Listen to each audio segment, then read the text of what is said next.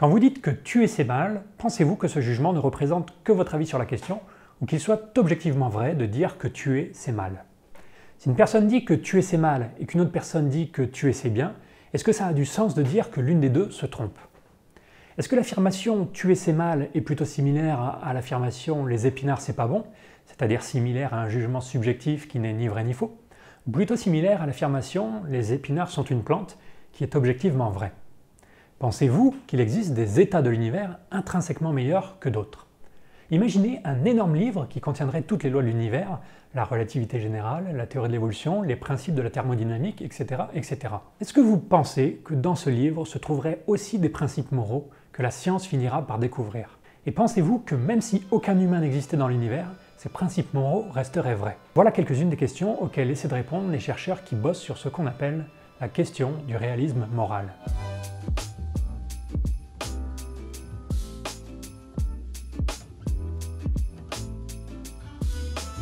Je ne vais pas faire une vidéo qui récapitule tous les débats dans ce champ philosophique, je vais juste faire une vidéo qui tire les conséquences des choses qu'on a vues dans les épisodes précédents, une espèce de vision biologique du réalisme moral, sans prétention que cet avis soit celui de tous les biologistes qui étudient le sujet, c'est avant tout mon avis. Vous n'avez pas besoin d'adhérer à ma vision de la morale comme un algorithme de remboursement de coûts d'opportunité pour suivre cette vidéo, mais le visionnage des vidéos précédentes, et en particulier la numéro 5, est quand même fortement recommandé. C'est parti il semblerait donc, à première vue, que la plupart des gens soient des réalistes moraux, c'est-à-dire qu'ils pensent que les jugements moraux font référence à des faits qu'ils peuvent être objectivement vrais ou faux.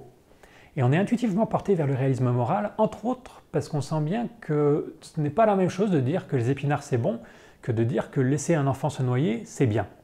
Si quelqu'un me dit que les épinards c'est bon, alors que moi je trouve ça dégueulasse, je vais dire ok pourquoi pas, c'est ton avis, chacun ses goûts, ça n'est ni vrai ni faux. Mais si quelqu'un me dit que c'est ok de laisser se noyer un enfant, je vais le rejeter fortement et très difficilement envisager qu'il puisse avoir raison.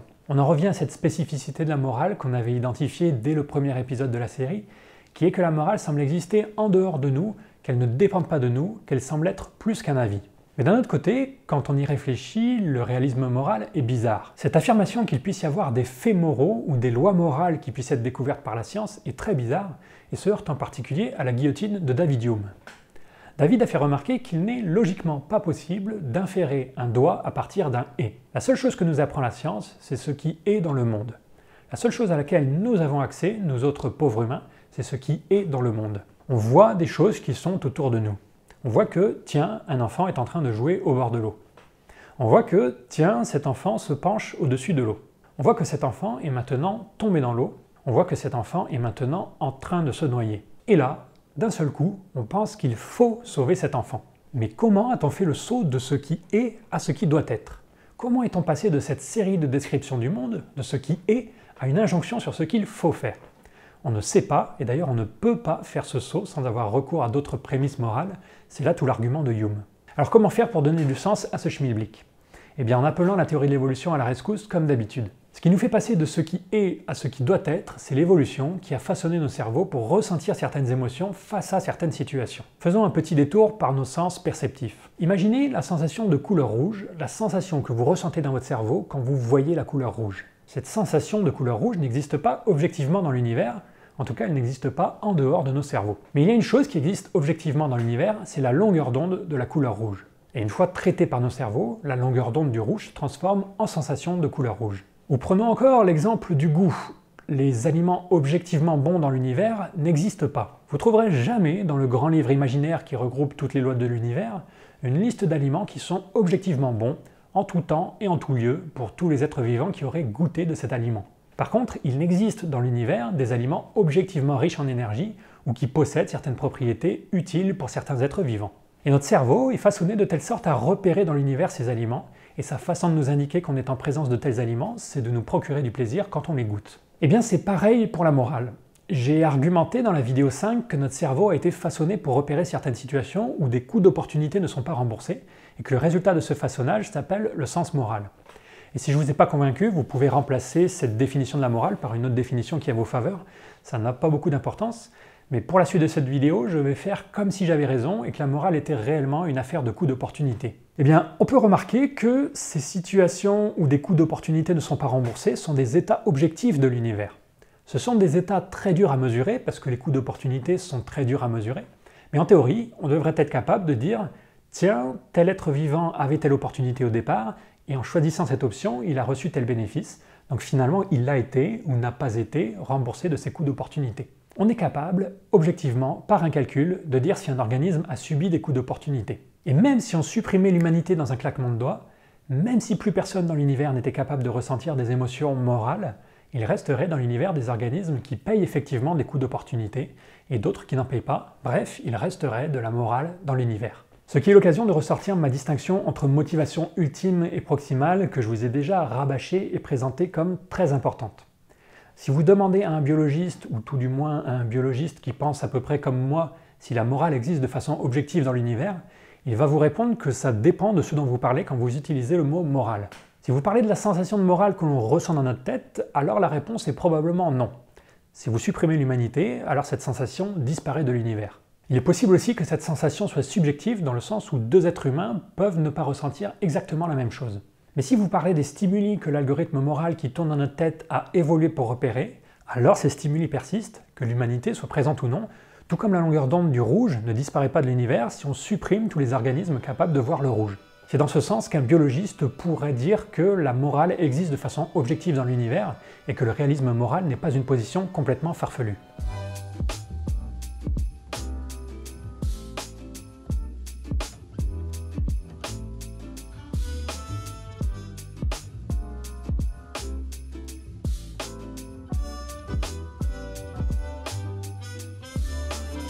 Ce qui nous amène à la question des extraterrestres qui viennent envahir la Terre quelles sont les chances pour que ces extraterrestres soient des êtres moraux, qu'ils comprennent ce qu'est le bien et le mal? Eh Bien pour moi, ces chances sont très élevées.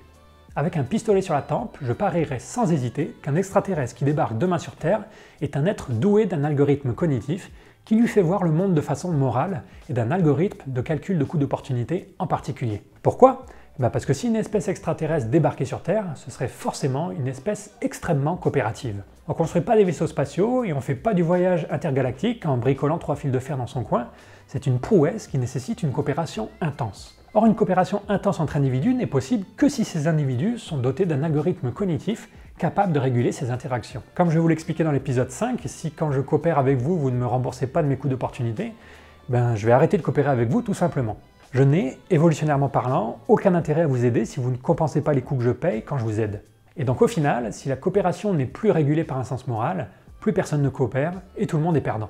Donc si des extraterrestres ont réussi la prouesse de construire un vaisseau spatial, s'ils ont atteint un niveau de civilisation si avancé, pour moi ça n'est possible que s'ils sont équipés cognitivement d'un algorithme qui permet de rendre la coopération mutuellement avantageuse, c'est-à-dire s'ils sont équipés d'un sens moral.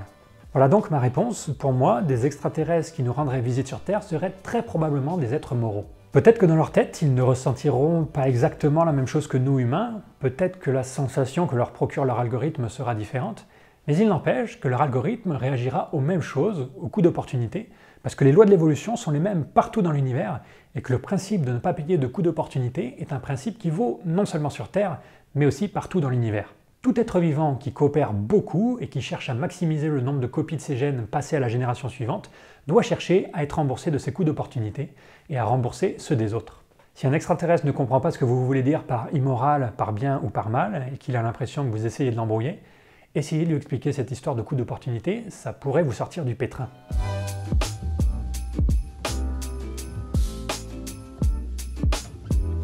Et chose encore plus incroyable, si je devais parier, je dirais qu'il y a plus de chances qu'un extraterrestre connaisse la sensation de morale que la sensation de couleur rouge.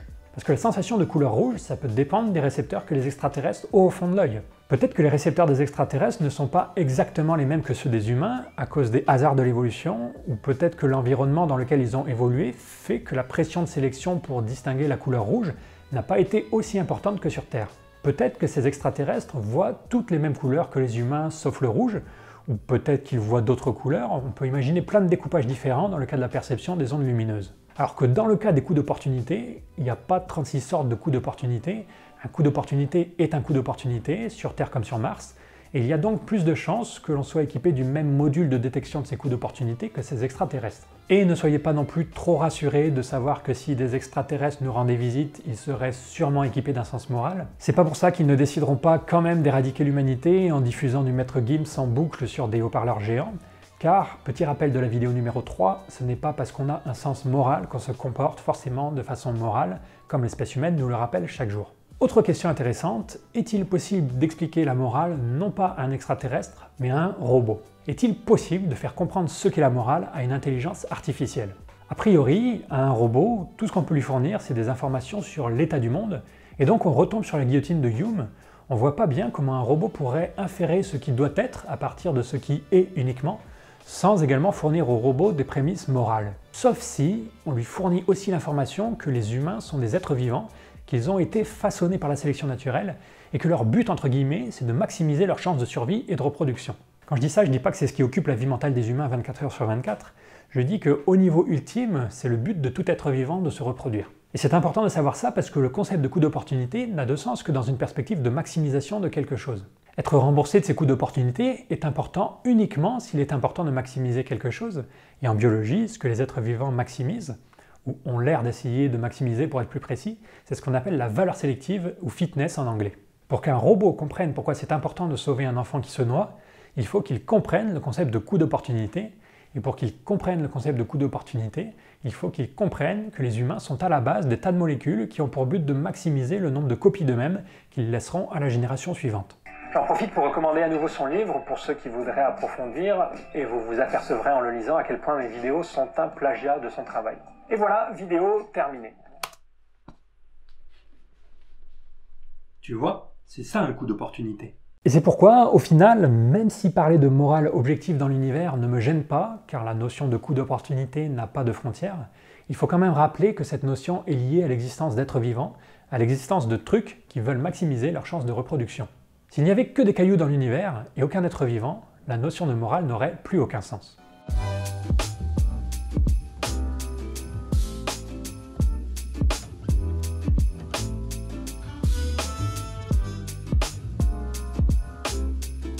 Vidéo terminée, pour une fois on va la garder pas trop longue. Cette série néanmoins n'est toujours pas terminée, j'ai décidé de vous faire une dernière vidéo pour récapituler tout ce qu'on a vu depuis le début. Et même si je ne vais pas y introduire de nouvelles idées, ne manquez pas cette vidéo. C'est le moment où toutes les pièces du puzzle vont enfin se mettre en place et où on pourra se rendre compte du chemin qu'on a parcouru ensemble. Et en plus de ça, j'aurai une question importante à vous poser en fin de vidéo, et vos réponses me seront très précieuses. Prenez soin de vos cerveaux, abonnez-vous, laissez un petit commentaire, ça me motive toujours à continuer, et à la prochaine.